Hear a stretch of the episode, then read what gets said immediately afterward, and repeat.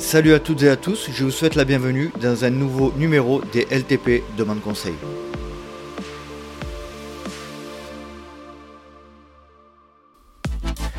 Je suis extrêmement heureux de vous retrouver pour ce 202e épisode du Let's Try Podcast, le podcast 100% consacré à la pratique et à la communauté du trail running. Et le retour des LTP Demande Conseil euh, avec un, sujet particulièrement euh, euh, récurrent dans le milieu du trail running et notamment de l'ultra trail. le sujet du syndrome rotulien, du syndrome fémoro-patellaire ou des douleurs d'origine fémoro-patellaire, il y a plein de manières de l'appeler. On va vous expliquer un petit peu ce qui caractérise euh, ce syndrome, cette pathologie, les, moyens de les traiter, euh, la, prévention que nous devons mettre en place pour éviter ce type de syndrome qui est vraiment, comme je le disais, très récurrent dans la pratique du trail. Et pour ce faire, j'ai fait appel à mon kinésithérapeute attitré Charles-Henri Mollet qui, euh, qui officie à Salon de Provence, à quelques kilomètres de chez moi et qui va nous partager également son, historique de formation, son expérience du trail, car il, car il, est trailer également. Et nous allons donc euh, encore une fois revenir sur euh, assez en détail sur ce syndrome et sur ses douleurs d'origine fémoro-patellaire. Allez, je ne vais pas vous faire patienter plus longtemps, je vous laisse profiter de cette conversation avec Charles-Henri Mollet sur les douleurs d'origine fémoro-patellaire. Bonne écoute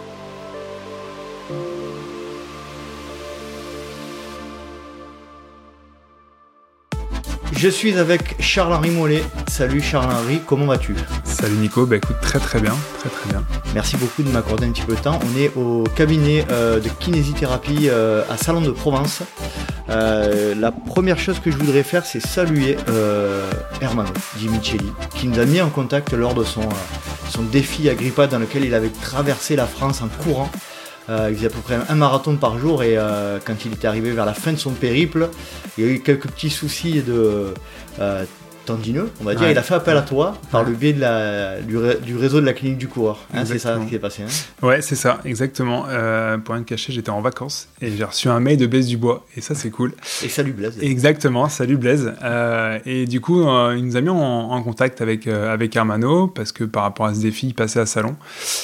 Et c'est avec grand plaisir que je l'ai reçu au cabinet euh, le soir d'une de ces étapes et le lendemain, euh, qui était un jour de repos pour lui. Donc, ce mhm. qui fait qu'on a fait euh, deux types de séances complètement différentes. Et, euh, non, c'était vraiment intéressant et enrichissant, aussi bien pour lui que pour moi. Donc, c'était mhm. vraiment cool. Il m'a dit que tu lui avais un peu sauvé son défi. Ah bah écoute, eh ben, c'est génial. Voilà. J'ai eu un bon retour, mais quand ça passe par quelqu'un d'autre, c'est encore plus, clair, plus sympa. On salue, on salue Armano. Hein, qui m'a qui m'a permis d'avoir beaucoup beaucoup d'invités dans ce podcast et qui m'a notamment permis de faire ta rencontre. Euh, donc tu es, euh, on va on va rentrer plus précisément dans le détail. Euh, mon, mon kiné attitré aujourd'hui, ça y est, j'ai trouvé mon kiné attitré. on va en parler plus précisément. Et on salue aussi Richard Chisambou, parce que comme le monde est petit, tu vas nous raconter un petit peu ah, pourquoi tu connais Richard qui est Patreon et dis-nous eh ben, euh, l'idée c'est toujours pareil, hein, c'est la réunion, hein, c'est un peu l'endroit où on... exactement, c'est l'endroit où on rencontre du monde et une fois qu'on rencontre quelqu'un, ben on l'oublie jamais. Et euh, c'est là-bas que j'ai découvert le trail et c'est là-bas que j'ai découvert euh, Richard euh, par l'intermédiaire du club d'athlètes de Saint-Louis, par l'intermédiaire de mon confrère Cédric et qui lui fait partie, il fait pas toujours partie, je crois, du club. Mhm. Et c'est comme ça qu'on était, on a été amené à faire deux trois sorties trail ensemble et, et j'ai rencontré Richard comme ça et toujours resté en contact sans pour autant communiquer régulièrement. Mais quand j'avais vu qu'il faisait partie du podcast, c'est marrant et tout, c'est comme ça qu'il m'a écrit et qu'on est re-rentré en, en, contact après. Donc ouais. On salue Richard, Exactement. Richard. qui est aujourd'hui euh, à Brazzaville au Congo. Donc, vous êtes des ouais. Euh, et toi et lui, bah, tu vas nous tu vas nous expliquer un petit peu euh, euh, t'es Rochelais, me semble-t-il. Qu'est-ce que tu fais euh, J'arrive de La Rochelle. Ouais, voilà. Qu'est-ce que tu fais de, de beau dans notre euh, dans notre belle région du des Bouches-du-Rhône, dans notre beau département des Bouches-du-Rhône? Eh bien, écoute, euh, c'est assez récent parce que ça fait qu'un an que que nous sommes arrivés sur sur la région de, du Sud-Est, là, à Salon de Provence, par l'intérieur de ma femme qui a une opportunité professionnelle de, de changer, de bouger un peu. Et on s'est dit, allez, euh, feu, on change un peu, on va essayer de voir euh, d'autres horizons et, euh, et, on y est très bien, aussi bien par la météo que les choses à visiter. Plaisir de retrouver un peu les, les collines et la montagne parce que bah, La Rochelle, c'est plat. Mhm. et, et, en effet, j'arrête de La Rochelle où j'ai vécu 7-8 ans. T'as passé, t'es passé de La Réunion à La Rochelle. Ouais. En termes de dénivelé. Ah ben, j'ai arrêté le trail tout simplement. j'ai arrêté, j'étais, j'ai adoré ça et, et c'était vraiment génial. Mais en arrivant sur La Rochelle, il n'y avait pas de dénivelé, donc Donc changement de sport un petit peu et, et voilà. Mais toujours cette idée de course à pied et, et c'est à partir de là que j'ai commencé à me former à la clinique du coureur. On salue nos amis Rocher hein, notamment. Exactement. belle région quand même malgré tout. Très belle région. Connais très peu mais on a quitté en étant très heureux d'y être donc mm. ça nous manque toujours mais on a trouvé une belle région également donc donc voilà, mais La Rochelle est une très belle ville en effet. Alors pourquoi ce, cet épisode euh, Toi et moi, on s'est rencontrés parce que j'ai évidemment fait euh, pris contact avec toi suite à mon à mon ultra fait sur sur Madère où, euh, et sur lequel euh, j'ai euh, eu quelques soucis à la suite de ça, de de, de douleurs un petit peu au niveau fémoro-patellaire, etc. Et en fait, je me suis rendu compte, notamment au travers de l'accompagnement sportif de mes athlètes, que c'était un souci qui était très très très très très présent. On parle souvent du TFL, hein, du mm du syndrome de l'essuie-glace, mais je pense que le, le syndrome de, le syndrome fémoro-patellaire ou, le, ou, le, ou les douleurs d'origine fémoro-patellaire sont, sont très euh, très courantes, notamment dans le trail. Tu vas nous expliquer pourquoi. Euh, et c'est pour ça d'ailleurs que voilà, j'ai souhaité faire cet épisode en particulier sur un sujet qui touche, je pense, beaucoup de monde. Euh, déjà, avant de, de, rentrer dans le sujet du, du, du, sujet du, avant de rentrer dans le détail du sujet en particulier, tu vas nous présenter un petit peu ton ton profil de formation de kiné. Qu'est-ce que tu as suivi comme formation euh, euh, diplômante? Et puis qu'est-ce que tu as fait pour te former au niveau continu, dans ta formation continue? Alors du coup, je suis kiné depuis 2011. Euh, j'ai à la Réunion fait une formation de thérapie manuelle via l'ITMP, l'ITMP pardon. Euh, j'ai fait kiné sport également. Euh, et dès que je suis arrivé sur La Rochelle, au bout d'un an, j'ai commencé à me former à la clinique du coureur. Donc j'ai plusieurs euh, sessions de, de, de, formation avec eux. Euh, j'ai aimé l'approche sur le plan course à pied, mhm. mais en fait tout l'approche qui va avec rééducatif. Et aujourd'hui, euh, c'est quelque chose qui me sert au quotidien et euh, qui fait bouger les choses aussi sur le plan éducatif. Donc ça, c'est euh, hyper intéressant. Donc, mhm. donc voilà. Donc un tronc commun kiné. Ensuite, tu as fait kiné du sport, thérapie manuelle et kiné du coureur. Exactement. tout ça. ok Très bien. volo d'haleine aussi, ça te parle ou pas? Alors, ça me parle, mais j'ai pas fait. T'as pas fait. Non. Ok. On salue Cyril Gendre, normalement, devrait faire, je devrais faire un épisode avec lui très prochainement. Cool. Donc c'est intéressant, c'est un autre aspect hein, de, la prévention des blessures qui est euh, qui est pas tout à fait la même que, que celle de la clinique du coureur, hein, qui euh, qui s'appuie plus sur la préférence naturelle, ouais. terrienne, aérienne. On va pas rentrer dans le détail. Non. mais, euh, mais du coup, ça va être intéressant aussi d'avoir son point de vue, complètement, qui est qui est pas forcément le même que celui sur, de, de, la clinique du coureur. Ouais ton ta pratique toi de trailer, tu as, as, commencé à la Réunion. Alors j'ai découvert à la Réunion en 2014. Euh, j'ai fait une première année où j'ai fini par me préparer pour ma première course qui était un 20 km et 1000 mètres dénivelé positif. Mhm. Et j'ai progressivement augmenté en, distance et en dénivelé pour arriver sur euh, ben, ma longue distance à l'heure actuelle qui est la Mascareigne. Donc à la Réunion 65 3005.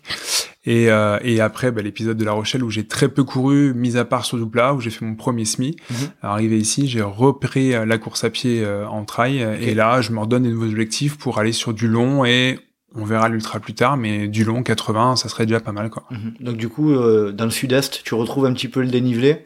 Euh, oui, non, pas encore trop. C'est différent. Ouais, j'ai pas vraiment exploité euh, tout ce qu'il y avait autour de nous. Alors ça, en euh, Provence, t'es pas clairement dans, la, dans le coin de, des Bouches-du-Rhône où il y a le plus de dénivelé. Non, c'est sûr. euh, non, il faut que j'aille faire la Sainte-Victoire, qui fera mm. partie d'un de mes trails euh, au mois de, au mois d'avril, si j'ai pas de mm. bêtises.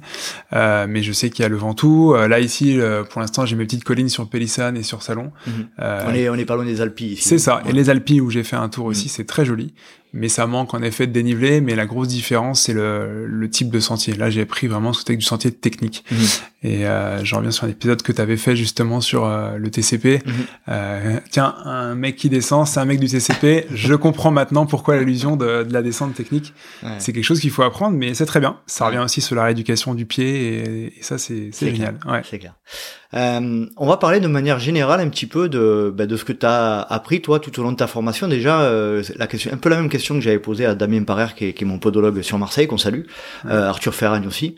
Euh, le, le, principe général de la prévention des, des, des blessures en, en, course à pied, qu'est-ce qu'il a de particulier en trail? C'est quoi la, la particularité de, euh, du trailer en ce qui concerne les blessures de manière générale? Alors c'est une, une question un peu large, mais comment, voilà, c'est pour, pour toi, c'est quoi ton point de vue? Il y, a des sports euh, qui, qui, qui, vont amener à telle ou telle pathologie ou telle ou telle blessure. Euh, le trail, euh, en l'occurrence, c'est le changement de dénivelé qui mhm. va amener des blessures euh, particulières, tendineuses euh, la plupart du temps. le changement aussi de vitesse. Donc c'est vraiment ces deux facteurs-là entre la vitesse et le, le dénivelé qui peut amener mhm. des blessures principalement tendineuses. Euh, on parle, on va parler aujourd'hui donc du coup du syndrome fémoro-patellaire. Euh, ça correspond à 12, à 12 même 13-20% en fait des blessures en, mmh. course à pied. Euh, donc aujourd'hui, c'est l'une des, des, plus grosses euh, blessures en, en, course à pied en trail. Mmh. Donc euh, donc voilà. Mais la particularité, la différence principale entre euh, entre le trail et la course à pied en ce qui concerne les blessures, c'est clairement le, le dénivelé. Quoi. Le dénivelé, ouais. C'est sûr qu'aujourd'hui, c'est ce qui fait Principalement les descentes, de ton point de vue?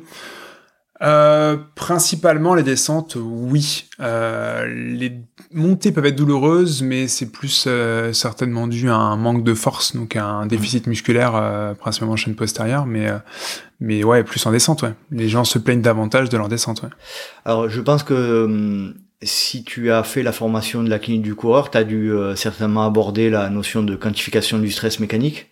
Euh, Est-ce que tu veux euh, en placer une petite là pour euh, pour sur ce sujet-là, de, notamment de la, la progressivité Ouais, c'est c'est deux maîtres mots que j'ai au cabinet avec mes patients, c'est régularité, progressivité. Mmh.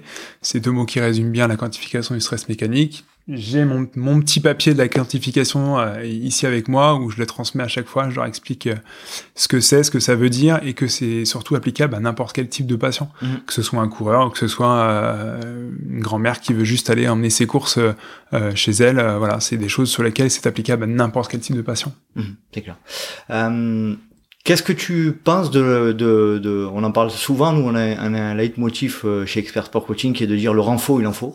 Hmm. euh, ça rime, c'est pour ça qu'on a, on a, choisi ça euh, d'ailleurs. Hmm. Euh, Qu'est-ce que tu penses de l'utilité du renforcement musculaire dans le cadre du trail running en particulier? Euh, je vais même rajouter moi un truc que j'ai appris justement grâce à notre cher Seb Cornette à qui je passe un petit coucou. Mhm. Euh, si tu ne bouges pas, si tu es immobile, t'es playmobil. Donc euh, l'idée c'est de rester actif le plus possible, de se renforcer pour protéger et prévenir de blessures en course à pied et en trail. Euh, et il, serait même là, il nous dirait que voilà, on peut aussi très bien moins courir pour mieux courir. C'est le, le, titre de son bouquin mhm. qui explique bien qu'on peut très bien performer en courant moins en termes de volume, mais en travaillant à la place par du renforcement musculaire ou par des sports de décharge comme du vélo, donc ce qu'on appelle le sport croisé. Mhm. Et ça, aujourd'hui, c'est des choses qui permettent euh, d'améliorer euh, la, santé et de prévenir les blessures. Euh, la, si, si, euh, en ce qui concerne le renforcement musculaire, si tu si avais des conseils à donner, je crois qu'il y a des études qui sont sorties récemment sur le, le fait que c'est plus le renforcement musculaire chargé avec des charges lourdes et plus et, plus bénéfique sur les, les préventions des blessures. Tu confirmes? Oui, euh, entre autres, euh, il y, a, bon, y a beaucoup d'études qui sortent. Aujourd'hui, il y a deux choses sur lesquelles on, sait que c'est efficace. C'est en effet euh, de la charge lourde par petite répétition, mhm. mais ça, pour y arriver, il faut y aller progressivement. et la pliométrie. C'est deux choses sur lesquelles ça va être bénéfique pour le coureur, pour le sportif de manière générale, mais mhm. principalement pour le coureur. Donc oui, charge lourde, répétition légère ou pliométrie sont deux aspects de la, de la rééducation et du renforcement musculaire qui vont amener à prévenir ou à guérir d'une blessure tout simplement. Mhm.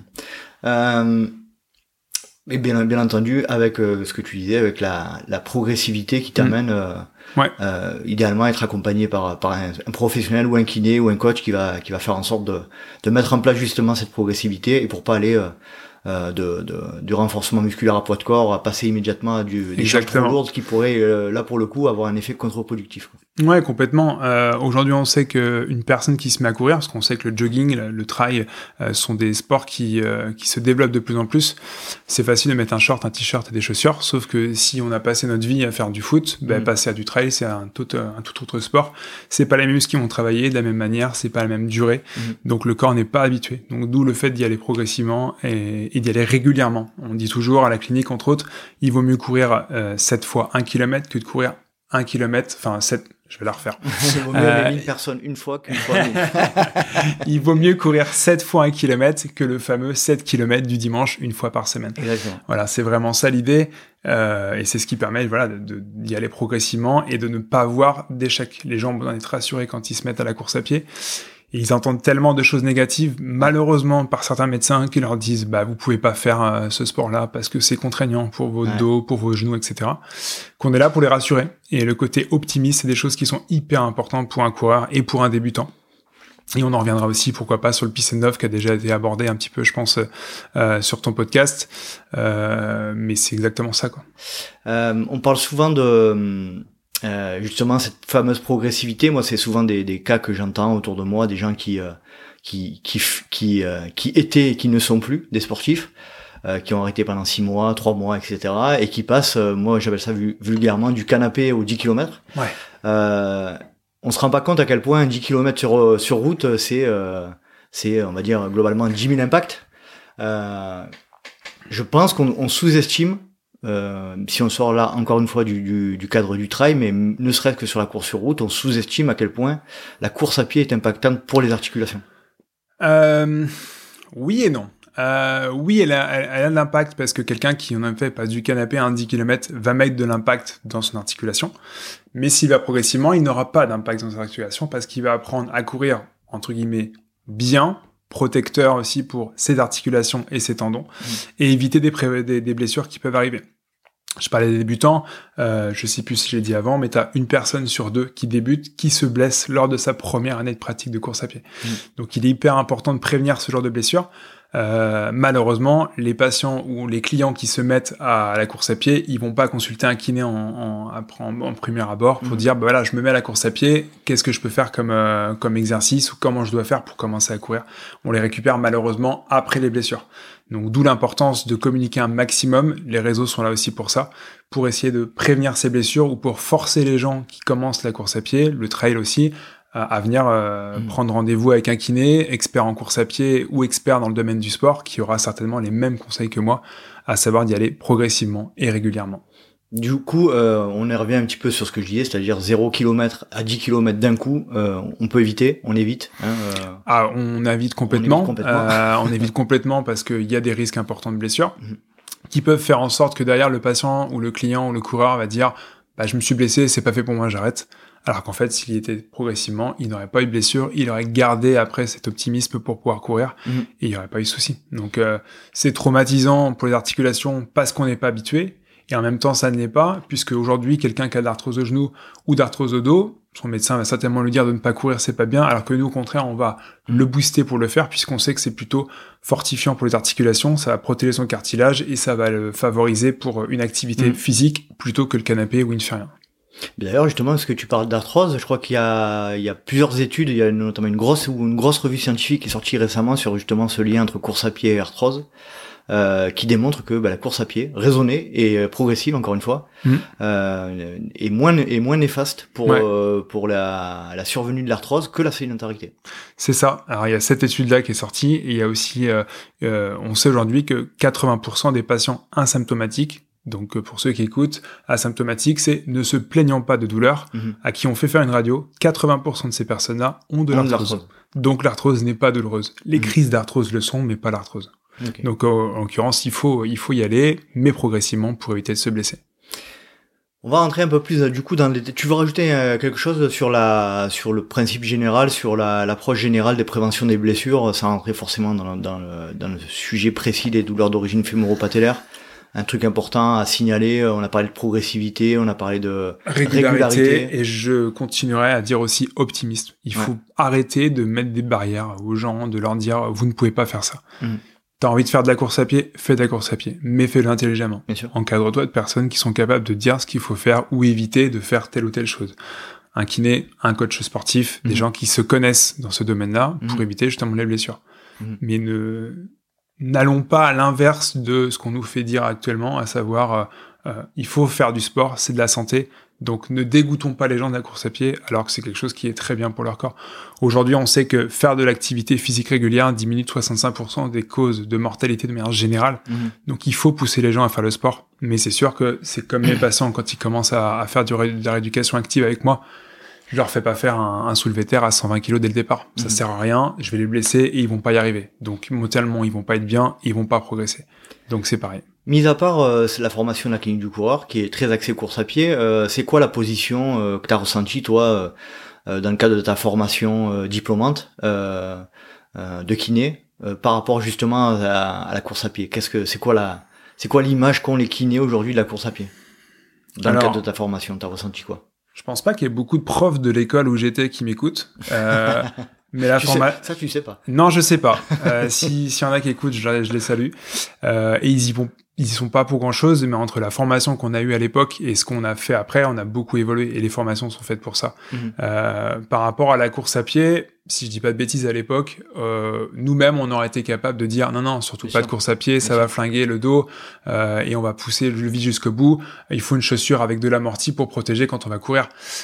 Eh ben, euh, je crois que ça fait 12 ans que je travaille. En 12 ans, j'ai complètement changé de, de raisonnement. Je me suis formé, j'ai appris, j'ai écouté, et mmh. aujourd'hui, on, on, sait que c'est l'inverse. Donc, euh, euh, le positionnement des kinés, on sait que c'est quelque chose qui va être actif, qui va faire du bien au corps, mais on reste sur le principe de tu aimes faire de la course à pied, fais de la course à pied. Mmh. Donc, euh, on va pas favoriser les gens la course à pied. J'en ai encore eu un cet après-midi qui me parlait de, de, de son genou. Je lui disais que c'est quelque chose qui était bien. Il m'a dit j'aime pas la course à pied, je vais pas lui mettre à faire de la course à pied. Il aime mmh. faire du vélo, il va faire du vélo.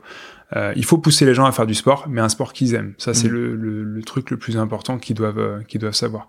Donc le positionnement kiné sur la course à pied, évidemment que moi je vais pousser les gens à en faire parce que je sais que c'est quelque chose qui est assez global, ça fait travailler les muscles, ça fait travailler le cœur encore plus la course à pied extérieure que le tapis. Hein. Euh, on est dehors, on va courir, on profite, on prend les bonnes odeurs, on voit des beaux paysages. Le trail encore plus puisqu'on mm. en prend plein la, plein la vue et c'est aussi une des raisons pour laquelle je pense qu'on aime le trail. Donc euh, il faut faire du sport. Si les gens aiment la course à pied, faites-en, mais intelligemment. Le sujet euh, qui est souvent débattu, euh, on parlait tout à l'heure de volo d'haleine versus la clinique du coureur, mm. c'est ce fameux débat sur la fréquence de, de foulée. Ouais la fréquence de foulée, le fameux 180 euh, pas par minute, etc. Mm. Euh, alors, c'est vrai qu'il y a eu une période où on était, euh, à mon avis, un peu jusqu'au boutiste dans le sens où on disait que 180 c'était la, la fréquence idéale de pas, etc.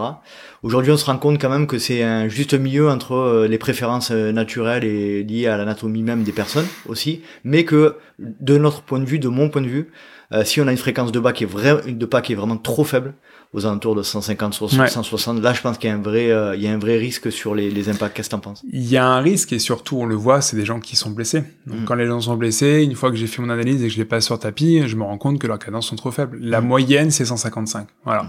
Euh, quand on commence à être un peu plus régulier et un avec un peu de performance, on est au 165 pardon, et les élites à 175. Le 180, il a, je pense pas, alors je suis encore jeune à la clinique du coureur, ça fait que 5 ans, euh, mais je pense pas qu'à l'époque ils ont dit il faut courir à 180. Mhm. Par contre, on fait constater à nos patients qu'en augmentant leur cadence, ils ont une diminution de leur douleur. Mhm. C'est une des choses qu'on fait faire pour le syndrome fémoro-patellaire. Aujourd'hui, mhm. on se rend compte que les syndromes fémoro-patellaires sont souvent dus à des cadences trop faibles parce que souvent un appui talonnier, le fait d'augmenter la cadence, inconsciemment, il y a un déport du corps vers l'avant qui fait qu'on fera un peu plus de médio-pied, moins d'impact talon et on aura moins de douleurs au niveau euh, articulaire, au niveau du genou. Mm. Ça peut être des douleurs tendineuses au niveau de la chaîne poste, principalement mollet, voire un peu ischio. C'est pour ça que le renforcement spécifique, on viendra un peu plus tard dans, dans, dans cet épisode, euh, est amené à, amené à, faire pour diminuer ces douleurs au niveau du genou. Ok.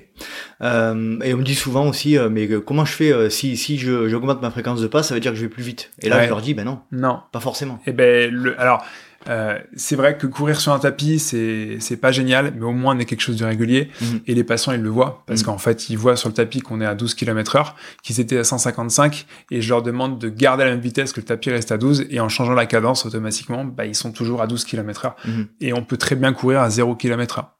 On court sur place, c'est de la course. Il n'y a mm. pas de déplacement que de la vitesse, on est à une vitesse de 0 km heure, mais c'est de la course. Quand mm. on prend la définition, la course, c'est... La course, c'est un, instant d'envol. D'aérien, exactement. Exactement. On va rentrer du coup dans le, dans le vif du sujet. Douleur d'origine fémoro-patellaire, syndrome euh, rotulien, syndrome d'origine euh, syndrome euh, d'origine fémoro-patellaire, etc. J'ai entendu dans un podcast récemment Jean-François Esculier, hein, qui est, le, qui est la personne en charge chez la clinique du coureur de, d'analyser un petit peu, de faire un petit peu le point sur les études euh, de, manière générale, euh, dire que on ne disait plus aujourd'hui syndrome euh, parce que ça avait une tendance à un peu affoler les gens. Mm. Quand on en a parlé ensemble en off, tu m'as dit que toi, euh, tu utilisais encore ce terme de syndrome, mais que euh, de suite t'essayais de de dédramatiser mm. un petit peu le terme parce que c'est vrai que syndrome ça fait un peu peur. C'est ça. Voilà, est-ce que tu peux décrire un petit peu ce que c'est le syndrome d'origine fémoro-patellaire ou, la, ou les douleurs d'origine fémoro-patellaire? Donc syndrome fémoro-patellaire, on l'utilise encore parce que c'est quelque chose qui est connu par les gens. Quand on parle d'un syndrome fémoro-patellaire, on s'adresse à des gens qui font de la course à pied, donc ils ont déjà entendu ça quelque part.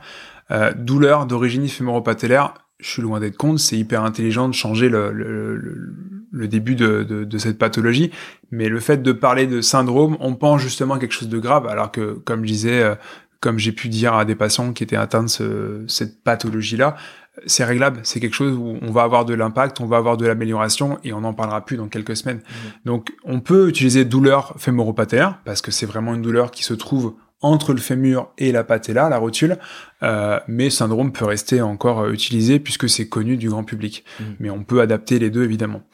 Euh, pour ce qui est de, de, de ce syndrome fémoropatellaire, c'est vraiment une force de friction, de compression qu'il y a au niveau du genou euh, entre la rotule et euh, le fémur. Quand on a une contraction du quadriceps qui s'insère sur le haut de la rotule, la rotule va se elle va se réélever un petit peu, va mm. remonter un petit peu et va venir se comprimer sur le compartiment euh, fémoral.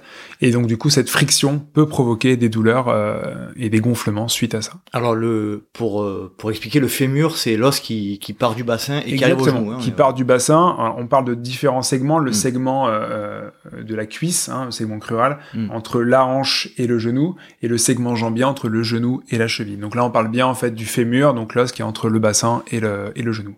Donc c'est une, euh, une tension sur le quadriceps, donc sur le sur le sur le muscle de la cuisse qui, qui fait en sorte que la que la rotule, donc c'est le euh, la partie qui se trouve sur le genou, ouais. remonte et qui, qui est plaquée en fait. C'est ça. Alors c'est très difficile au niveau auditif, voilà. c'est difficile à expliquer. on mettra un petit, voir schéma. Euh. Voilà. il faut voir en fait. Euh, alors on trouve facilement des vidéos un peu partout. Après il faut voir quel type de source c'est, mais il faut vraiment voir cette articulation entre un fémur, ouais. Euh, parce que j'ai le modèle, donc c'est facile, mais euh, c'est un plan de glissement. C'est-à-dire qu'on a une rotule qui est un os libre qui est au niveau du genou. On le sent. des fois, les gens peuvent même s'amuser à jouer avec parce que c'est mobile. Et quand on va tendre le genou, la rotule va remonter en direction de la hanche. Alors elle remonte pas, elle remonte pas de beaucoup, hein, de quelques centimètres, mais parce que cette rotule est attachée euh, grâce en fait à ce quadriceps qui s'insère dessus. Donc quand on a une contraction du quadriceps, quand on vient tendre le genou, mhm. la rotule remonte un petit peu et quand elle remonte, elle est plaquée contre ce fémur et c'est cette force de friction entre l'arrière de la rotule et l'avant du fémur qui provoque ces douleurs au niveau euh, fémoro-patellaire. Et c'est des et, malheureusement, c'est des douleurs qui sont diffuses parce qu'elles peuvent apparaître euh, un peu de partout sur le pourtour de la rotule. C'est un peu le souci, les, les, les, les, sportifs, les coureurs, même les patients tout court, euh, se plaignent d'une douleur de différents types. Soit j'ai mal devant le genou et ils montrent vraiment la rotule, soit j'ai mal au pourtour de genou. Et c'est mmh. souvent ça qui nous signe ce genre de, de pathologie. On a quelques tests en plus, le test de Clark et le test de la vague, qui peuvent nous confirmer euh, des syndromes fémoropatellaires, des douleurs à la descente d'escalier, mhm. plus fréquentes qu'à la montée, mais ça peut arriver également à la, montée. Et une fois qu'un que le kiné que vous avez a, bien analysé, a fait le bilan et, a écarté tout autre type de pathologie, généralement, on confirme que c'est un syndrome fémoropatellaire. D'accord.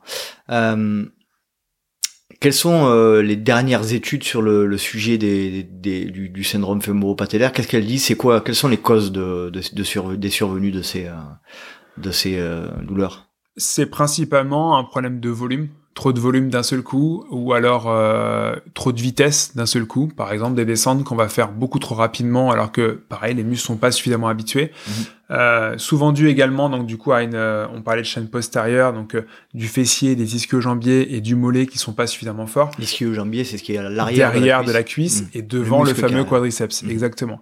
Et en fait, en descente, c'est le quadriceps qui va travailler. Et en fait, il va travailler ce qu'on appelle sur une, une contraction excentrique. Il va freiner en fait la flexion de votre genou.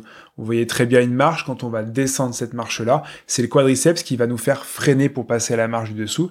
Et donc si ce muscle n'est pas suffisamment fort, mm. eh bien on a cette friction qui va y avoir entre la rotule et le fémur. Euh, les skieurs travaillent beaucoup ce, ce muscle quadriceps en excentrique parce qu'ils sont toujours en contraction euh, et c'est pour ça qu'ils ont des gros volumes musculaires pour ne pas avoir ce genre de pathologie, par exemple. D'accord. Donc euh, déficit musculaire du quadriceps en excentrique. En excentrique. Exactement. c'est hyper important à préciser, c'est-à-dire que euh, il va y avoir une notion de, de renforcement musculaire du quadriceps, donc du muscle de l'avant de, la cuisse, mais dans un sens particulier. Quoi. Exactement, exactement. Euh, les gens qui vont écouter vont pouvoir tester à la maison. Quand ils vont tendre le genou, on a une contraction concentrique du, euh, du quadriceps, et quand ils vont relâcher leurs jambes pour redescendre ce genou en flexion, le quadriceps va travailler en excentrique. Mm. On compare l'excentrique à un travail freinateur, donc un travail freiné au niveau du quadriceps. D'accord. Euh, donc volume, gros, gros volume, euh, grosse augmentation de, de charge en descente notamment. Pour le trailer, oui. En course à pied, on est plutôt sur un problème de cadence qu'on va régler aussi suite à une analyse de course à pied, ouais. euh, si ça confirme bien le syndrome fémoro-patellaire. Donc en, en, en, trail principalement, les douleurs d'origine fémoro-patellaire arrivent euh, principalement en descente. Moi, je Beaucoup de descente. Hein. Euh, moi, c'est apparu euh, suite au mute et clairement, je pense que pour donner mon cas perso, euh, j'avais fait des séances de renforcement musculaire. Hein, J'en étais à une ou deux par semaine dans ma prépa, mais je pense que voilà, c'était euh, un peu un peu léger, euh, qu'il aurait fallu peut-être euh, charger un peu plus. et j'étais clairement j'étais pas assez assez prêt musculairement. J'ai ça a tenu les trois quarts de la course et le dernier quart, surtout que le mute c'est un c'est un ultra qui est très exigeant. Mm. ça a pas tenu, ça a pas tenu et puis ces douleurs d'origine enfin ces douleurs fémoro-patellaires ont, ont, ont, persisté persisté d'où ma venue mm. et d'où ma prise de contact envers toi. Il y a une notion aussi parfois de, de, de, de, de souplesse ou, pas? D'élasticité, certains vont dire que euh, les, levées de tension ou les étirements au niveau du quadriceps vont permettre de faire descendre un petit peu cette rotule pour qu'il y ait moins de compression. C'est des choses qu'on fait au départ pour soulager le patient. Euh, on définit un peu deux phases, la phase aiguë, la phase chronique. Euh, quand il y a des, des, phases aiguës, donc douloureuses, on va soulager le patient en descendant un peu la rotule ou en étirant au niveau du quadriceps, donc la fameuse euh, talon-fesse où on vient tenir la position. Euh, mais assez rapidement, on est amené à faire du renforcement. C'est ça qu'on privilégie sur le long terme. Mhm. Mais c'est vraiment l'un des plus gros déficits euh, entre elles, c'est vraiment ce côté quadriceps pas suffisamment fort en excentrique. Et tu parlais de ton expérience. Moi, je l'ai vécu sur la mascarène, sur la fin, euh, beaucoup de descentes. Euh, là, c'est pareil, pas suffisamment de renforcement en excentrique. Mhm. Et pourtant, je faisais du renforcement, euh, je faisais du CrossFit euh, en même temps en parallèle, mais pas suffisamment axé sur l'excentrique au niveau du quadri. Donc c'est vraiment le conseil que tu donnes en priorité pour les trailers, ultra trailers, c'est euh, descente. Accès, euh, accès. Est-ce que tu euh, tu peux donner de manière un peu simplifiée un ou deux exercices qui pourraient permettre de travailler ça en excentrique, bien sûr.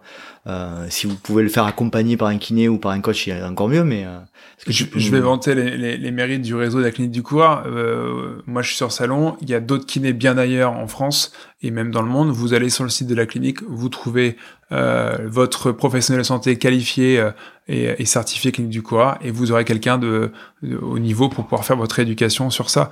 Mais euh, oui, il faut il faut axer sur ce travail d'excentrique au niveau du quadriceps euh, principalement. Ouais. Les, les, exemples de les d'exercices, ouais, bien sûr, qu'on peut proposer. On essaie de faire exercices simples au quotidien, donc pas plus de trois exercices. Et le plus classique pour ce travail de syndrome fémoro-patellaire, c'est de se mettre sur une marche d'escalier, mhm. les deux pieds, et de venir freiner la descente de la jambe, en fait, qui est pathologique.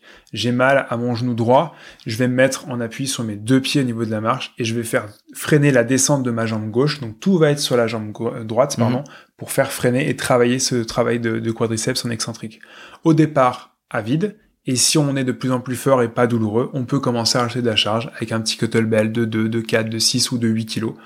Pas la peine de mettre des grosses charges, le trail euh, c'est bien, on n'a pas un sac de rando de 20 kilos non plus, donc inutile de mettre trop de charges pour ce genre d'exercice. Là, on va travailler plutôt le volume, mhm. euh, des séries un peu plus longues pour vraiment fatiguer le muscle, mais le faire progresser dans le temps. Et euh, on tolère la douleur du coup Il faut que ça soit fait à un certain niveau de douleur ou il faut vraiment que ce soit fait sans douleur absolument? Alors, j'ai toujours cette tendance à parler de d'évaluation visuelle analogique, de VA, de quantité de douleur entre 0 et 10. C'est toujours difficile à estimer. Mhm. Euh, on part du principe qu'on ne doit pas dépasser un 3 sur 10. Le 3 sur 10, euh, c'est une douleur qui est supportable. Euh, généralement, le 0, tout le monde le connaît. Le 10, souvent, je dis, c'est la douleur la plus forte que vous ayez jamais eue toute votre vie. Mhm. Là, les gens sont plus facilement capables d'évaluer leur 3 sur 10. Pendant l'exercice, 3 sur 10 max. Il faut un retour à la normale une heure maximum au plus tard après l'exercice. Mhm. J'ai tendance des fois à dire 2-3 heures max ou le lendemain, mais le mieux c'est vraiment une heure max après, il ne faut plus qu'il y ait la douleur à 2 sur 10. Est-ce que de l'exercice en isométrique, c'est-à-dire euh, forme chaise euh, sur place, euh, est utile dans ce cadre-là ou pas du tout? Tout est bien, l'excentrique numéro 1, isométrique numéro 2. Mhm. Euh, et j'ai envie de dire pas de concentrique spécifique parce que justement on vient plus comprimer la rotule euh, sur le fémur et c'est ce qui peut provoquer la douleur. Donc l'isométrique, oui, euh, principalement aux autour des 30 degrés de flexion, d'accord? Ça c'est difficile à estimer, mais vous prenez votre genou tendu, c'est 0 degré de flexion. Je viens relâcher un tout petit peu mon genou pour le plier un tout petit peu à 30 degrés de flexion. Et là on est sur la bonne zone pour travailler en isométrique. Mhm. On peut faire ça à la chaise à quadriceps on vient aider l'extension du genou pour se retrouver environ à 30 degrés de flexion et on va tenir cette position environ une dizaine de secondes, répéter plusieurs fois. Ok, très bien. Euh, tu vois, euh, tu vois autre chose dans le cadre de la. Alors là, on est on est parti un peu à l'envers. Hein. Là, on est plutôt dans, dans le traitement de euh, post post syndrome. Euh, tu vois d'autres d'autres exercices dont on pourrait parler, euh, qui pourraient euh, qui pourraient être intégrés à, à, à, au traitement de cette pathologie? Bah, on parlait justement du quadriceps, qui est le numéro un, on va dire en excentrique mais je pense que tu peux en parler toi-même. Je n'ai mm. pas, j'ai pas commencé à faire ça avec toi dès le départ. J'ai commencé par te renforcer ta chaîne postérieure pour ne pas déclencher de douleur au niveau du genou. Donc on a travaillé les mollets, les ischios, les fessiers, mm-hmm. et une fois que c'était mieux au niveau de la force, on a commencé à faire un peu d'excentrique au niveau du quadriceps. Donc l'excentrique quadriceps, oui. Le renforcement de la chaîne post de manière générale aussi. Donc c'est les deux choses qu'on essaie de mettre en place euh, pour la rééducation. C'est un vrai, euh, c'est un vrai équilibre entre la chaîne postérieure, hein, et, euh, donc les fessiers, l'ischio et le mollet. Tout est question d'équilibre. Et tout est question d'équilibre. Et s'il y a un déséquilibre trop prononcé, est-ce qu'il y a des moyens de savoir si si on est correctement équilibré de ce point de vue-là par des, des exercices Alors la seule norme, c'est toi-même, entre ton membre gauche et ton membre droit. Donc il n'y a pas de, de normes spécifiques. On a des valeurs qui sortent sur certains tests. Mm. Euh, la meilleure, la meilleure chose, c'est ce qu'on appelle le test isocinétique. C'est une mm. machine qui permet en fait de tester la force au niveau du quadriceps, des ischios, sur les deux types de contractions, même Ouais, deux types de contractions qu'on a évoquées, à savoir la contraction concentrique et celle qui nous intéresse pour les ischios et pour le quadri, la contraction excentrique. Là, au moins, on peut comparer ton côté gauche avec ton côté droit mhm. et voir s'il y a un déficit gauche-droite. C'est souvent ce qu'on retrouve chez les patients. Mhm. Euh, et, un euh, déficit avant-arrière. Et déficit avant-arrière, c'est ce qu'on appelle le ratio. C'est un ratio entre la force avant et la force arrière. En général, on a un quadriceps qui est plus fort que les ischios. Souvent. 60-40, la fameuse, enfin, 60, euh, 60%. On dit, on dit souvent qu'en course à pied, euh, on est euh, souvent très faible de l'ischio, de, de l'arrière de la cuisse. C'est, c'est le cas. C'est ouais, oui, oui, c'est, c'est vrai que c'est parce que naturellement. cas, oui, mais comme beaucoup, naturellement, les gens sont plus forts du quadrique des ischios et la plupart des coureurs qui débutent ne font pas de renforcement musculaire, donc ils ne vont pas changer ce ratio. Euh, j'ai quasiment jamais fait bosser de coureurs sur le quadriceps en concentrique. Donc vraiment que du travail de chaîne poste et ce fameux excentrique de quadriceps pour les trailers principalement. On a l'impression, alors c'est une question euh, qui n'était pas forcément prévue, mais on a l'impression que le fait d'avoir des gros euh, gros muscles, hein, des gros quadris, des gros quadris, euh, ça, moi personnellement, ça me donne une impression de solidité, ça mm. me ça me ça me rassurait d'avoir des, des, gros quadris. Est-ce que c'est forcément le cas? Est-ce qu'on est forcément obligé d'avoir une, une hypertrophie musculaire pour être solide ou pas? Alors il y a il y a des facteurs qui nous permettent d'être plus gonflés, on va dire, que mm. d'autres. Euh, après, euh, oui, le fait de se sentir fort et solide, c'est quelque chose qui, qui est bien à ressentir parce que euh, j'ai un trailer actuellement qui est pas très épais et je le vois faire des ultra marathons et ou des ultra trails et je me dis mais comment il fait pour tenir? Mm. Pas plus de douleur au niveau du quadrille, il vient pas pour ça, mais je me dis c'est pas possible. Et pour autant, ouais, cette solidité musculaire, ce volume, c'est pas quelque chose qui va euh, te faire perdre en, en performance. Les, les, les, coureurs ont toujours cette peur de d'être trop gros, trop musclés ou trop lourds et qui veulent pas pousser de la fonte pour ne pas euh, se ralentir. Mm. Mais c'est peanuts sur une distance aussi longue euh, que le trail de court, longue ou ultra trail. Euh, et surtout qu'il n'y aura pas d'impact. Il y a même des études qui montrent en fait que le renforcement musculaire, donc aussi le gonflement, hein, le, le, volume musculaire qui est gagné, euh, permet de gagner en performance entre avant où il n'était pas suffisamment renforcé et après où vous en fait plus de renforcement. Ok. Euh, on va parler un petit peu de la prévention du coup. Si aujourd'hui euh, on n'a pas de, moi clairement encore une fois, hein, cet épisode j'ai voulu vraiment le faire avec toi parce que c'est vraiment quelque chose que je constate très très très fréquemment, euh, notamment à l'arrivée des trails. Là, je mm. parle euh, notamment de la montagnère dont on était cette année avec le club. j'ai j'ai beaucoup beaucoup de retours de de, bah de c'est très facile. Hein, c'est on nous montre un petit peu l'endroit où, où c'est douloureux. On nous dit c'est un peu diffus, ça va un peu à droite à gauche, mais on comprend tout de suite que c'est un que c'est un syndrome de fémoro-patellaire. Euh, qu'est-ce qu'on qu'est-ce qu'on pourrait conseiller aux trailers de, de faire en, en prévention euh, pour éviter euh, justement ce, ce, type de, de pathologie? D'intégrer du renforcement pendant leur préparation. Mmh. Ça c'est hyper important. Euh, on parle d'entraînement croisé. Euh, de la course à pied, c'est bien, mais le renforcement permet de protéger justement sur les sorties derrière. Et s'il n'y a pas de déclenchement de douleur pendant la préparation, c'est plutôt bon signe. C'est-à-dire que d'ailleurs, on a fait le travail musculaire pour pouvoir euh, prévenir de ces douleurs-là et éviter que cette pathologie se déclenche pendant la course. donc encore une fois là, les, en ce qui concerne le renforcement musculaire, progressif, progressivité, euh, du coup, on essaie de mêler euh, isométrique, euh, excentrique. un peu de concentrique et à la fin peut-être pourquoi pas un peu de plio. Hein. On rappelle la plio, c'est l'explosivité. c'est l'enchaînement entre concentrique et excentrique. Hein. on a la plio en trail, on va la retrouver quand les marches sont plus des marches mais des rochers et qu'on doit malheureusement sauter ou une jambe après l'autre. Eh ben on est content d'avoir fait un peu de plio avec le kiné ou le coach pour que cette réception se passe bien, que le genou il reste plutôt dans l'axe et qu'il vienne pas ramener à l'intérieur ou à l'extérieur euh, et provoquer une entorse de genou, une entorse de cheville. Et c'est toutes ces préventions-là qui permettent d'améliorer les performances et surtout de limiter les blessures. Je pense que le but de 99,9% des coureurs, c'est de commencer la course et de la finir mmh. et pas de la gagner. Donc du coup, l'idée, c'est vraiment de se dire, plus je me protégerai, plus je serai prêt et mieux ce sera. Et la préparation ne passe pas que la sortie de course à pied et la sortie montagne du week-end. La plio, pour, pour préciser un petit peu, c'est euh, le saut de grenouille, on va dire, hein, tout simplement, ou le on, euh, le rebond, hein, on va dire. Euh, c'est un, en fait, c'est la pliométrie. Si on prend la définition, c'est une euh, un travail en fait excentrique lent et un travail concentrique rapide. D'accord. Le, plus classique, on appelle ça au CrossFit le box jump. Donc on mhm. est face à une box, une boîte de 60 cm de haut.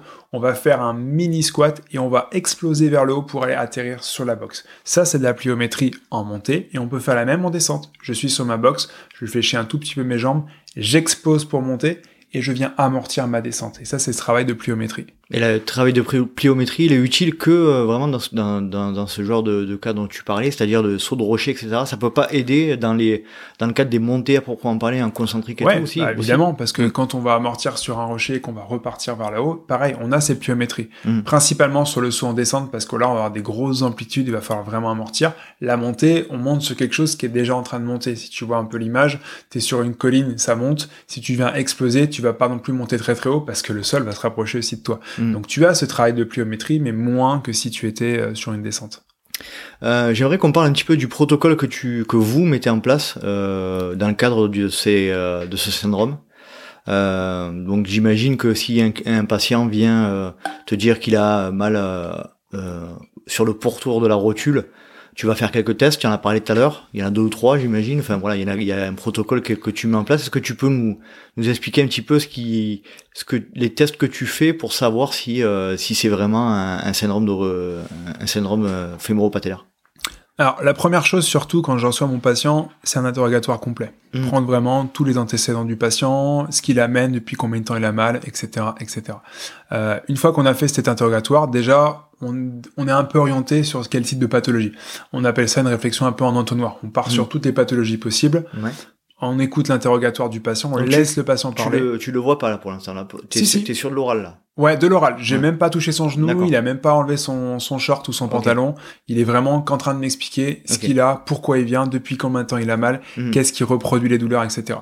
Une fois qu'il a fait ça, déjà, je peux supprimer quelques pathologies. Ensuite, on passe sur le bilan, où là, je le passe sur table et on vient tester son genou. Donc, les, tests qu'on va faire, ça va être des mobilités au niveau de la rotule. On voit si ça bouge bien d'un côté ou de l'autre, mhm. en interne et en externe. On va chercher à voir si la rotule descend bien. On ne cherche pas à savoir si elle remonte, puisque c'est le quadriceps qui fait ce travail-là. Mhm. Et après, on fait des différents tests. Alors, à l'époque, on faisait les tests de rabot euh, qu'on n'utilise plus parce qu'en fait, n'importe qui, même quelqu'un qui n'a pas cette pathologie sera douloureux à ce test. Donc mm. c'est pas quelque chose qui est vraiment sélectif comme euh, comme euh, comme type de test pour prouver que c'est un, un syndrome fémoro-patellaire. Mais le test de Clark ou le test de la vague par exemple, qui est un test euh, que Flavio Bonnet décrit très bien à la clinique du coureur, à qui je passe un coucou, qui est, qui est un excellent formateur, euh, qui en fait met en place et mis en évidence l'arthrose au niveau du genou. Et quand on a un gonflement, c'est signe qu'on a un œdème, donc certainement ça peut être dû aussi entre autres à ce syndrome fémoro-patellaire. Ah, donc le, le syndrome euh, fémoro-patellaire peut engendrer euh, des, un gonflement de genou Oui, bien sûr. Ouais. Ok. Euh, c'est un symptôme euh, qui, qui, peut, qui peut arriver. Ouais, donc mm. comme je disais, on, les, les, patients se plaignent d'avoir mal devant le genou, euh, ils montraient la rotule, ou alors au pourtour de la rotule. Euh, des fois, les genoux sont gonflés, ils comprennent pas pourquoi, parce qu'ils ont pas pour autant d'hématomes ou ils ont pas de prix de choc. Mhm. Euh, et en fait, on le constate sur ce justement ce fameux test de la vague qui met en évidence justement un gonflement bien localisé euh, sur le genou. Est-ce que tu conseilles, toi, du coup, euh, une fois que tu as fait ce, ce, ce diagnostic, on a bien compris que tu, tu vas immédiatement mettre en place un protocole de renforcement musculaire adapté. est-ce que tu conseilles d'arrêter la course à pied ou est-ce que tu, c'est quoi l'approche? Eh ben non, surtout pas. c'est souvent malheureusement, encore une fois, on, on se fait pas des amis par rapport à ça. Mm. J'ai beaucoup de respect pour les pour les médecins évidemment, mais il faut surtout pas dire aux patients d'arrêter la course à pied parce qu'en fait on leur supprime leur activité sportive et on leur supprime en fait une possibilité de se dire ils vont pouvoir reprendre plus tard. Mhm. Le côté optimiste, je reviens toujours sur ce peace and love qui permet aussi d'optimiser à fond et, de rendre les gens autonomes par rapport à ça. Il faut mettre le patient dans de bonnes conditions. Mhm. Lui expliquer qu'il peut continuer, mais qu'il doit faire des sacrifices par rapport à du volume d'entraînement ou de l'intensité d'entraînement. Euh, par rapport à cette douleur, tu parlais de renforcement, oui, mais pas tout de suite. S'il vient juste, tu viens de finir ton mute, t'as le genou qui est gros comme une patate et tu te plains de douleur et on constate que c'est dû à un syndrome l'air, je vais pas te faire faire les, les, descentes euh, sur la boxe, ça va être beaucoup trop violent pour commencer. Mhm. On va d'abord à travailler sur la diminution de la douleur par de la compression, par de l'élévation, euh, par ce genre de protection aussi au niveau éducatif. Dire, tu peux faire des choses, mais n'en fais pas trop. Tu ne dois pas dépasser ce fameux 2 sur 10 à la douleur. Ça, c'est des choses qui sont hyper importantes. Très bien. Euh, on parle aussi, euh, est-ce que l'ostéopathie peut avoir un, rôle euh, Alors je sais que c'est pas ton, c'est pas ton euh, ta formation, bien que en thérapie manuelle, on a thérapie des manuelle, voilà, c'est mm. c'est quand même ça s'en rapproche un peu. D'ailleurs, tu peux préciser un petit peu ce que c'est le la thérapie manuelle? Alors c'est ma définition. Pour moi, la thérapie manuelle, c'est un, début d'ostéopathie. On mm. commence à toucher un peu l'ostéo-articulaire. Euh, avec beaucoup plus de mobilité, beaucoup plus de levée de tension. On peut parler de trust aussi. Euh, les, les, patients le connaissent très bien. Ils définissent ça comme un craquement.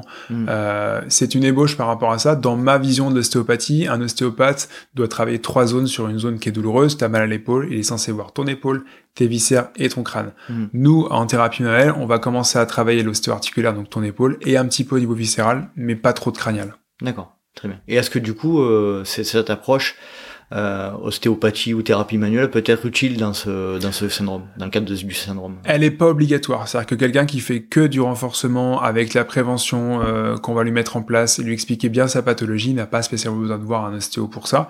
Si on voit qu'on n'a pas une évolution suffisamment rapide par rapport aux normes d'une rééducation classique sur un syndrome fémoro-patellaire, on peut conseiller à la limite de voir un ostéo pour voir s'il n'y a pas d'autres origines. Mmh. Et c'est souvent là où nous, en thérapie manuelle et un peu en, en ostéo, on va regarder si le problème ne vient pas par rapport au pied ou alors par rapport à la hanche, principalement au niveau du pied. Les impacts viennent du bas par rapport à la course à pied. Mmh. Donc s'il y a un problème de genou, peut-être que c'est aussi d'origine euh, euh, au niveau du pied. D'accord. Euh, très bien. Il y a un sujet euh, dont tu voulais parler, euh, qui euh, on a échangé pas mal de fois en off tous les deux, qui te tient énormément à cœur. tu me vois, tu me vois arriver. Je pense. Ouais. Suite à un de mes ou à plusieurs des, des épisodes que j'ai diffusés dans le dans le podcast, notamment celui avec le docteur Gergelet ou ou avec avec la, la personne qui avait qui avait donné son, son expérience suite à l'UTMB, c'est la mm. fameuse prise des ANS et les antidouleurs. Toi, c'est un sujet qui te tient beaucoup au cœur. Hein. J'ai l'impression que ça te ça te parle énormément et ça te ouais tu c'est quelque chose qui te fait. Euh... Bah, c'est des c'est des choses. Ça a été tellement abordé euh, sur euh, ces deux trois épisodes que tu as fait où ça a été abordé justement dessus. Mais euh, nous en kiné, si on doit se référencer qu'à mon métier actuellement, il y a des choses qui sont pas compréhensibles. C'est-à-dire que Aujourd'hui, la formation continue est obligatoire. Si on veut évoluer en kiné, si on veut évoluer en médecine, il faut apprendre euh, régulièrement. Et le métier, il est assez récent. Si on ne prend pas de, nouvelles informations, qu'on ne suit pas les études scientifiques, on laisse un petit peu de, des choses de côté et on n'évolue pas. Aujourd'hui, je suis désespéré quand je vois des patients qui viennent avec des ordonnances où ils ont, euh, pour une tendinopathie par exemple, une prescription d'un médecin qui dit séance de kiné avec onde de choc. Et à côté, ils vont avoir une prescription, on leur prescrit des, anti-inflammatoires non stéroïdiens. Cortisone. Exactement. Et aujourd'hui, en fait, les ondes de choc sont une des techniques qu'on utilise en tendinopathie sur les premières séances, puisque en fait, ça c'est pareil, les tendinopathies, mais en général, sont soignées par du renforcement musculaire. Et cette onde de choc va permettre en fait de revasculariser la zone et donc du coup de créer de l'inflammation. Quand mm. on fait onde de choc, on crée de l'inflammation. En gros, on fait revenir le sang, l'afflux sanguin vers la zone. Voilà, on euh, emmène en fait des réactions euh, du corps humain qui mm. sont là pour faciliter en fait la vascularisation et donc du coup cicatriser le tendon. Mm. Donc on peut pas et créer une inflammation et d'un autre côté prendre des anti-inflammatoires. Donc ça, c'est quelque chose qui pour moi est complètement contradictoire. Ça montre quand même la méconnaissance des principes de base de.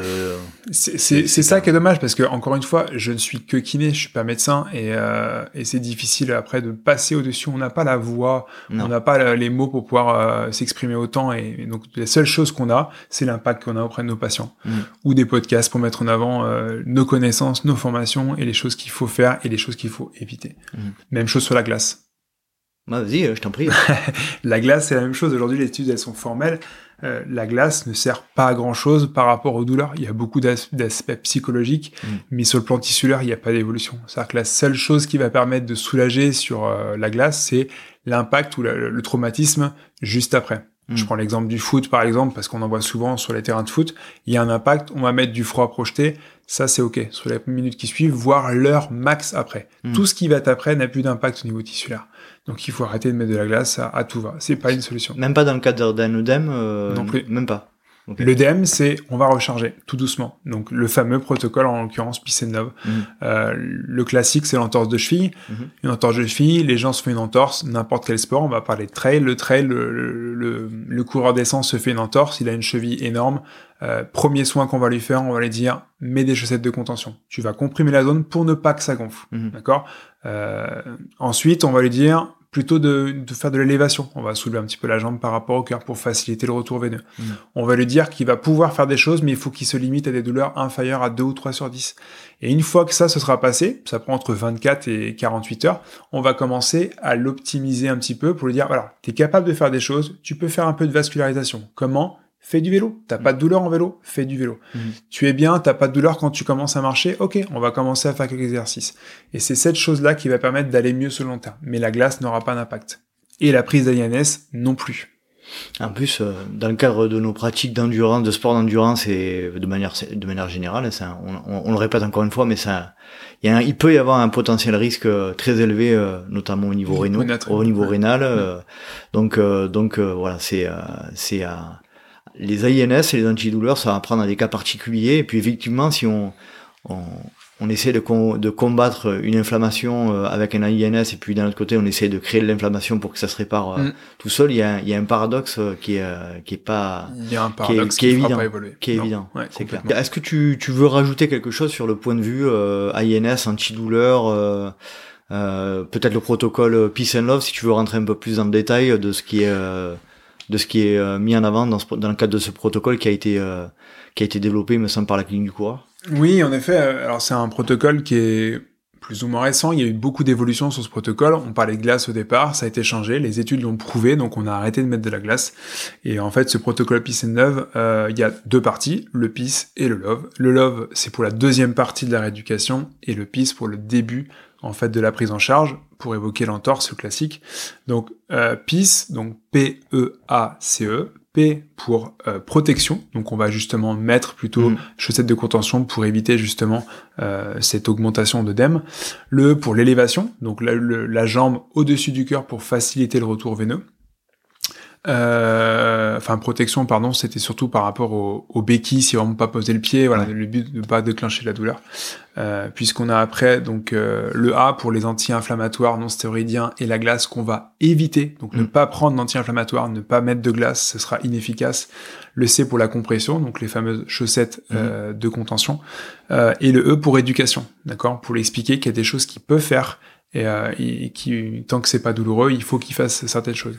Et une fois qu'on a passé cette première phase et que le, le, coureur ou le patient va mieux, il faut qu'il commence cette deuxième phase qu'on appelle le LOVE, L-O-V-E. Euh, donc le L, c'est pour loader, donc pour charger progressivement. On revient sur ces, euh, sur ces notions de progressivité et de régularité. La, notion de douleur. Toujours, c'est vraiment la, la, la, chose qui nous permet d'avancer, c'est la douleur. On a le droit de faire des choses sous douleur, mais une douleur inférieure à 3, mhm. et surtout qui ne se répercute pas de 3 heures après ou le lendemain. Euh, donc on va loader les exercices. Tu peux marcher sans béquille, mais il faut pas que tu aies de douleur. Tu commences à avoir une douleur, reprends une béquille, mhm. d'accord, pour, pour y aller progressivement. Euh, le A pour le côté optimisme, on en a parlé aussi euh, pas mal. O pour optimisme. quoi Ah, tu as dit Alors, j'étais parti sur autre chose. Non, o pour optimisme. Le O pour optimisme, donc euh, rester positif auprès du patient, lui expliquer que ça va bien se passer. C'est mm. qu'une entorse de cheville, ça se, ça se répare, ça se rééduque très facilement, mais il faut prendre le temps et bien écouter euh, ce qui se passe. Euh, lever pour la fameuse vascularisation, donc mm-hmm. comme on parlait, faire un peu de tapis de marche ou faire de la marche tout court, profiter euh, des, des, beaux panoramas qu'on a dans, dans, le sud par exemple, mm. ou de faire du vélo pour vraiment recharger la zone. Et le E pour les fameuses exercices qu'on prescrit euh, régulièrement à nos patients dans n'importe quel type de pathologie, mais en y allant toujours progressivement. Est-ce que ce protocole Peace and Love est applicable dans le où on revient euh, au sujet euh, dont il est question dans l'épisode, c'est le, le syndrome fémoro-patellaire, est-ce qu'il est applicable ce complètement pareil? Complètement. tu viens de faire le myote, t'as ton genou mm. gros comme une patate, on en parlait. Qu'est-ce qu'on va faire? On va comprimer au niveau de ton genou, on va élever au niveau de ton genou quand mm. tu seras en déclive pour faciliter le retour. Et une fois que tu commences à aller mieux, on commencera à te faire faire un peu de vélo, puis un peu d'exercice, tout ça en y allant progressivement. C'est la même chose pour toutes les pathologies traumatiques aiguës. Euh, est-ce qu'on peut parler du coup, euh, on peut pas parler de tendinopathie du coup là dans le cas du syndrome fémoro-patellaire parce que c'est un frottement euh, osseux en fait. C'est ça, hein exactement. Donc au niveau des protocoles de de, de prise en charge de notamment des des zones de choc etc. Il y a des choses qui fonctionnent ou ça ça n'a aucun intérêt? Pour le syndrome fémoro-patellaire, pas d'onde de choc. des fois, au niveau du compartiment du genou, on a quand même beaucoup de pathologies différentes. une fois qu'on a fameux, on a fait ce fameux diagnostic un peu différentiel, en entonnoir, on va éliminer des pathologies et commencer à se concentrer sur le syndrome fémoro-patellaire. On va, on va éviter d'éliminer, par exemple, la tendinite rotulienne ou la tendinopathie du, euh, tendon rotulien, hmm. qui elle se situe en fait sous la rotule, à la pointe de la rotule entre la rotule et le tibia. Là, c'est une tendinite rotulienne on pourra appliquer des ondes de choc, mais toujours pareil, on reviendra sur ce travail excentrique au niveau du quadriceps pour soulager cette douleur tendineuse. Un petit rappel, euh, je pense que peu de gens le savent, la, définition d'un tendon versus euh, la définition d'un ligament. Un tendon, c'est ce qui relie euh, le l'os Ouais, c'est ça. À un muscle. Exactement. Et la, le ligament, c'est deux os. C'est ce qui nous permet de tenir debout parce que le ligament, c'est ce qui retient, enfin, c'est ce qui associe deux os pour former une articulation. On est d'accord. Exactement. C'est intéressant à, à, préciser parce que un ligament n'est pas euh, un, ligament en fait, ouais, voilà, va être entre deux os, va protéger l'articulation. C'est ce mhm. qui, en fait, on prend le squelette, c'est des os.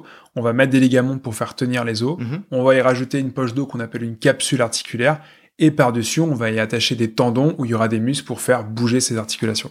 c'est, c'est, je pense que c'est intéressant de le, le rappeler. Euh, mm. c'est, c'est pas forcément connu de tout le monde, donc non. Euh, c'est intéressant. Euh, Quand on aime le sport, on aime la santé généralement, donc on s'intéresse à beaucoup de choses. Donc euh, j'imagine que certains le savent, mais mais ouais, c'est le corps humain est très bien fait. C'est clair. Est-ce que tu veux rajouter quelque chose sur le, le syndrome d'origine fémoro-patellaire dont on n'aurait pas parlé, Charles-Henri on a pas mal évoqué euh, le, renforcement, euh, on a pas mal évoqué aussi la charge euh, à quantifier. Mhm. Il y a pas mal de choses qui ont été évoquées déjà. Ah. Bon, bah, c'est très clair. Ben, je te remercie pour tout ça. Et puis, je suis très très content d'avoir trouvé enfin un kiné bien formé, qui, qui sait de quoi il parle, qui pratique aussi. Hein, c'est c'est toujours intéressant qui a pas le, la course à pied, euh, qui a pas l'image de la course à pied un peu négative euh, dont beaucoup. Tous les sports sont bons à faire. Que beaucoup. Hein. Après, euh, avec du moment que c'est fait en progressivité, c'est clair. Il faut bouger. Il faut bouger. En tout cas, c'était un, un, réel plaisir. Je pense qu'on va replanifier d'autres épisodes sur des sujets différents. Et n'hésitez pas, les auditrices et les auditeurs, à à me solliciter si vous voulez aborder tel ou tel sujet. Je pense qu'on va peut-être faire un petit épisode TFL. Hein. Ah oui, je le fameux.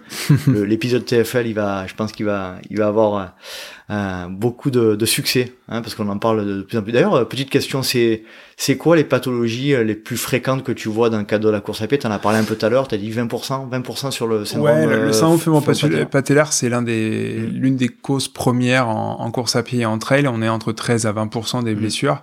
Euh, on va avoir le fameux TFL, le fameux syndrome de la bandelette iliotibiale, L'essuie-glace. Euh, L'essuie-glace, voilà. Euh, ça, tout ça, c'est regroupé dans le dans le même dans le même panier. Euh, les tendinites, euh, tendinopathie d'Achille principalement. Euh, là, on est déjà pas mal. Et des fois, on peut passer à côté de contusions osseuses. Donc, c'est vraiment des œdèmes intra-osseux qu'on peut avoir. Et les gens ne savent pas, ils font pas d'examen tout le temps, et on peut passer à côté. Et en plus, moi, j'ai subi un, un œdème osseux dans le cadre de ma pratique du foot il y a quelques années, et c'est terrible parce qu'il y a rien à faire. Non, c'est ça. il faut juste attendre que le, en fait, en on dit c'est un bleu dans l'os. C'est ça. Hein, et il faut attendre qu'il se résorbe. En fait. Alors, il faut attendre, mais on revient sur ce qu'on a dit, il faut quand même charger pour progresser. Aujourd'hui, euh, j'ai un patient, euh, enfin je m'occupe du, euh, du pôle espoir rugby 13 à Salon, contusion osseuse sur un sportif, sur un jeune, au bout de deux jours, il était à la presse parce qu'il n'avait pas de douleur. T'as pas de douleur, tu peux forcer, tu peux renforcer. T'as une douleur, ok, on ne fait pas. C'est une des, une des pathologies pour lesquelles on ne doit pas avoir de douleur. Si le patient n'a pas de douleur, il faut charger. Et ça permettra de protéger et de vasculariser au max le fait d'aller marcher, d'aller faire du vélo. On va faire fluidifier tout ça, donc on va faciliter en fait la cicatrisation ou consolidation osseuse. Très bien. Bon, mais c'est très clair. En tout cas, ben, nous, on va se revoir très prochainement. Le, le travail fait ensemble euh, évolue hein, euh, de, de, mieux en mieux. Alors j'étais pas dans un cas où, où ce qu'on disait, j'avais pas le genou en, en, forme de patate, mais j'avais. Euh, moi, je suis quelqu'un quand même qui me qui m'écoute énormément, peut-être parfois un peu trop. Euh, je suis très attentif aux signaux et je pense avoir un une tolérance à la douleur qui est très faible. ouais, bien sûr. donc euh, donc c'est bon, c'est ça peut être un, un, aspect positif aussi du coup parce que du coup je prends vite euh, en charge les, euh, les problématiques avant qu'elles dégénèrent, on va dire. C'est ça. Donc euh, donc non, ça, ça, ça progresse bien et puis voilà, quand on est bien encadré, ça se passe toujours bien. En tout cas, je te je te remercie. Faites-vous aider. Si vous aimez la course à pied, faites-vous aider, que ce soit par un coach ou un kiné, pour prévenir de blessures. Et ça évitera des rééducations trop longues aussi. On se dit à bientôt pour un prochain épisode. Alors pas tout de suite, hein, on, va, on, va, on va se laisser un peu le temps, mais euh, en tout cas je te remercie pour le temps que tu m'as accordé, puis on se revoit pour des nouvelles séances. Merci pour ta confiance Nico. je t'en prie. A plus. À plus, salut. Salut. Et voilà, cet épisode est à présent terminé. J'espère que vous avez apprécié cet échange avec Charles-Henri Mollet, que je remercie énormément pour le temps qu'il a accordé aux auditrices et aux auditeurs du LTP. J'espère également que vous avez euh, appris pas mal de choses sur ce sujet très récurrent dans le milieu du trail running. Si vous souhaitez rejoindre le Let's Try Podcast sur les réseaux sociaux, rien de plus simple, rendez-vous sur Facebook ou Instagram à Let's Try Podcast. Vous pouvez également me suivre à titre perso sur Facebook, LinkedIn, Instagram ou Strava à Nicolas Guilleneuf. Vous pouvez également aider le LTP si vous le souhaitez en mettant 5, petites étoiles euh, sur Apple Podcast ou Spotify et laisser un petit commentaire, ça fait toujours plaisir. Et puis, euh, euh, ce qui aide le plus le LTP à, grandir, eh c'est le fait que vous, toi, auditrice, auditeur, parle du LTP autour de toi pour faire augmenter la communauté. Et, et c'est vraiment la manière la plus simple d'aider le Let's Try Podcast. Tu peux aussi également si le cœur t'en dit et si tu souhaites rejoindre une magnifique communauté de sportives et de sportifs, rejoindre la communauté des Patreons sur euh, patreon.com slash let's try le podcast. J'espère te retrouver pour un prochain numéro du Let's Try Podcast et d'ici là n'oublie pas, si tu penses que c'est impossible, fais-le pour te prouver que tu avais tort. Salut salut